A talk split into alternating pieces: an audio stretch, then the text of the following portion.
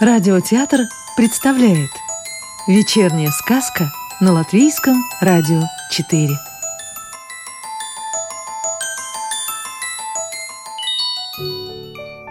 А сегодня слушаем продолжение сказки «Небывалый воробушек» автора Викса в переводе с латышского Нины Бать. Южный ветер Да когда же, наконец, кончится эта зима? С досадой воскликнул небывалый воробушек. Он очень скучал по своей подруге Сизоворонке и стал ужасно раздражительным. Кар! Потерпи! На всякое хотение имеется терпение!»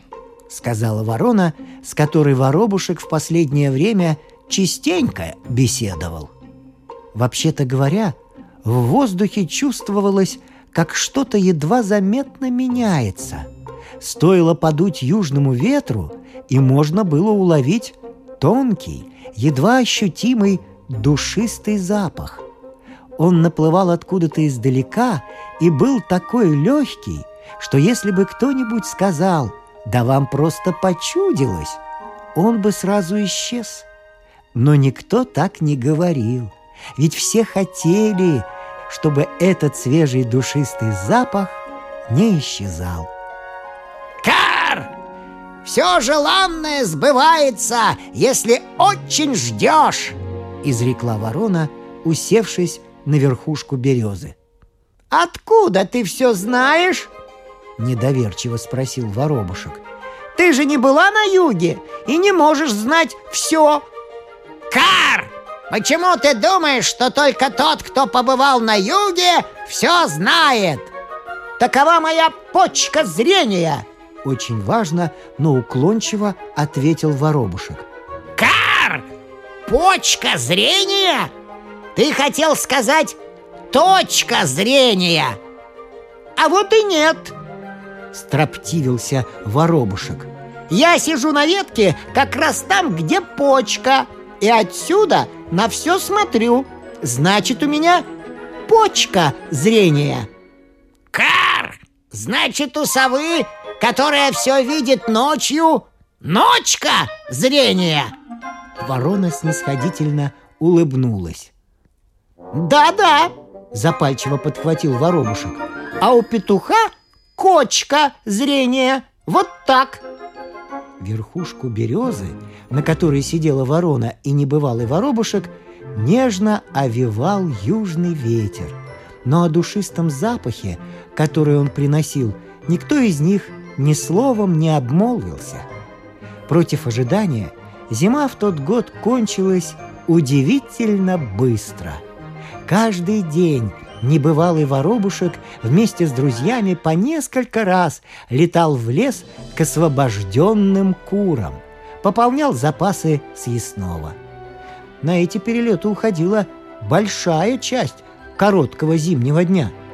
У кур был отменный аппетит. Они все время были голодны, и сколько бы еды им не приносили, съедали ее до последней крошки. Будь их воля, они охотно опустошили бы все кладовки. Ой, вздыхал воробушек. Хорошо, что подул южный ветер.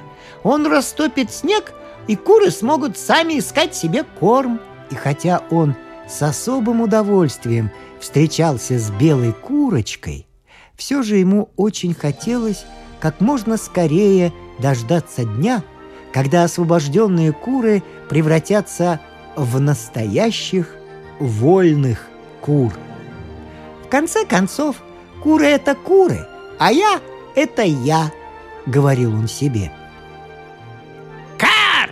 А я знаю, почему ты с таким нетерпением дожидаешься весны Как-то сказала ворона, когда на верхушку березы вновь подул южный ветер и принес с собой едва ощутимый душистый запах. Откуда ты знаешь? И что ты знаешь? Торопливо спросил воробушек, ужасно смущенный. Помнишь, ты как-то сказал, что временами тебя будто пополам разделили Одна половина находится тут, а другая на юге. Вот ты ждешь, когда твоя половина вернется с юга. А я не делюсь на половинки, я вся целая и терпеливо дожидаюсь, чего хочу. Ну а я люблю, когда все случается неожиданно.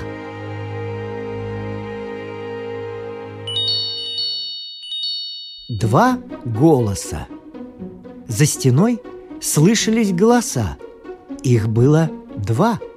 Воробушек только что возвратился из леса и до того проголодался, что готов был наброситься на любую, самую невкусную еду в кладовке, лишь бы утолить голод.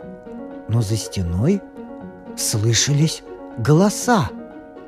«Ну вот что бы ты делал, если бы стал воробушком?» Прозвучал звонкий голосок. Это был голос человеческого детеныша. «Ну что ты глупости болтаешь?» — ответил второй голос. Это был голос взрослого человека. «Вовсе не глупости! Никакие не глупости! Я спросила, что бы ты делал, если бы превратился в воробушка?» «Перестань, уймись!» — сказал второй голос. Теперь он был недовольный. «А вот и не перестану!» — вскричал первый голос, звонкий и настойчивый. «Не перестану!» «Ну а сама ты что бы делала, если б стала воробьишкой?» И звонкий, настойчивый голосок ответил. «Я бы пробралась ночью в комнату к детям, когда они спят!» «Ну а дальше что бы ты делала?» «Когда дети утром проснутся, им будет с кем подружиться!» «Да разве им не с кем дружить?» А у тебя самой разве мало друзей? Это не то, сказал звонкий настойчивый голосок. Мне этого мало. Почему мало? Чего тебе еще надо? Мне надо знать про то, до чего я не могу добраться. До чего же ты не можешь добраться? До того, что далеко-далеко и высоко-высоко. Ты забыла? Мы же недавно летали на самолете!» — сказал недовольный голос. «Это куда выше, чем летают твои воробьи!» «Ты ничего не понимаешь! Это совсем не то! Самолет — это машина! Самолет не птица!» «Ну и что?» «Самолет не может знать! Самолет не может рассказать, как там в вышине, хорошо или нет, и в самых дальних краях!» «А ты?» Ты же летала на самолете. Ты же побывала и высоко, и далеко-далеко. И знаешь, как там. Нет, не знаю. И не могу знать. Я ведь там побывала очень недолго. Скажи, а если бы ты стала воробушком, ты бы захотела опять превратиться в ребенка? Этого я еще не знаю. Чтобы это узнать, сперва надо стать воробушком. Зазвенел голосок, человеческого детеныша. «Странно», — подумал небывалый воробушек. «А мне никогда в голову не приходила такая мысль. Хочу ли я превратиться в человека? Наверное, мне хорошо быть тем, кто я есть». А все же он решил непременно спросить об этом у сизоворонки. Может, то, что человек хочет превратиться в кого-то другого — каким-то непонятным образом связано с его болезнью? Сказку читал актер Рижского русского театра Вадим Гроссман. А продолжение нашей сказки слушайте завтра.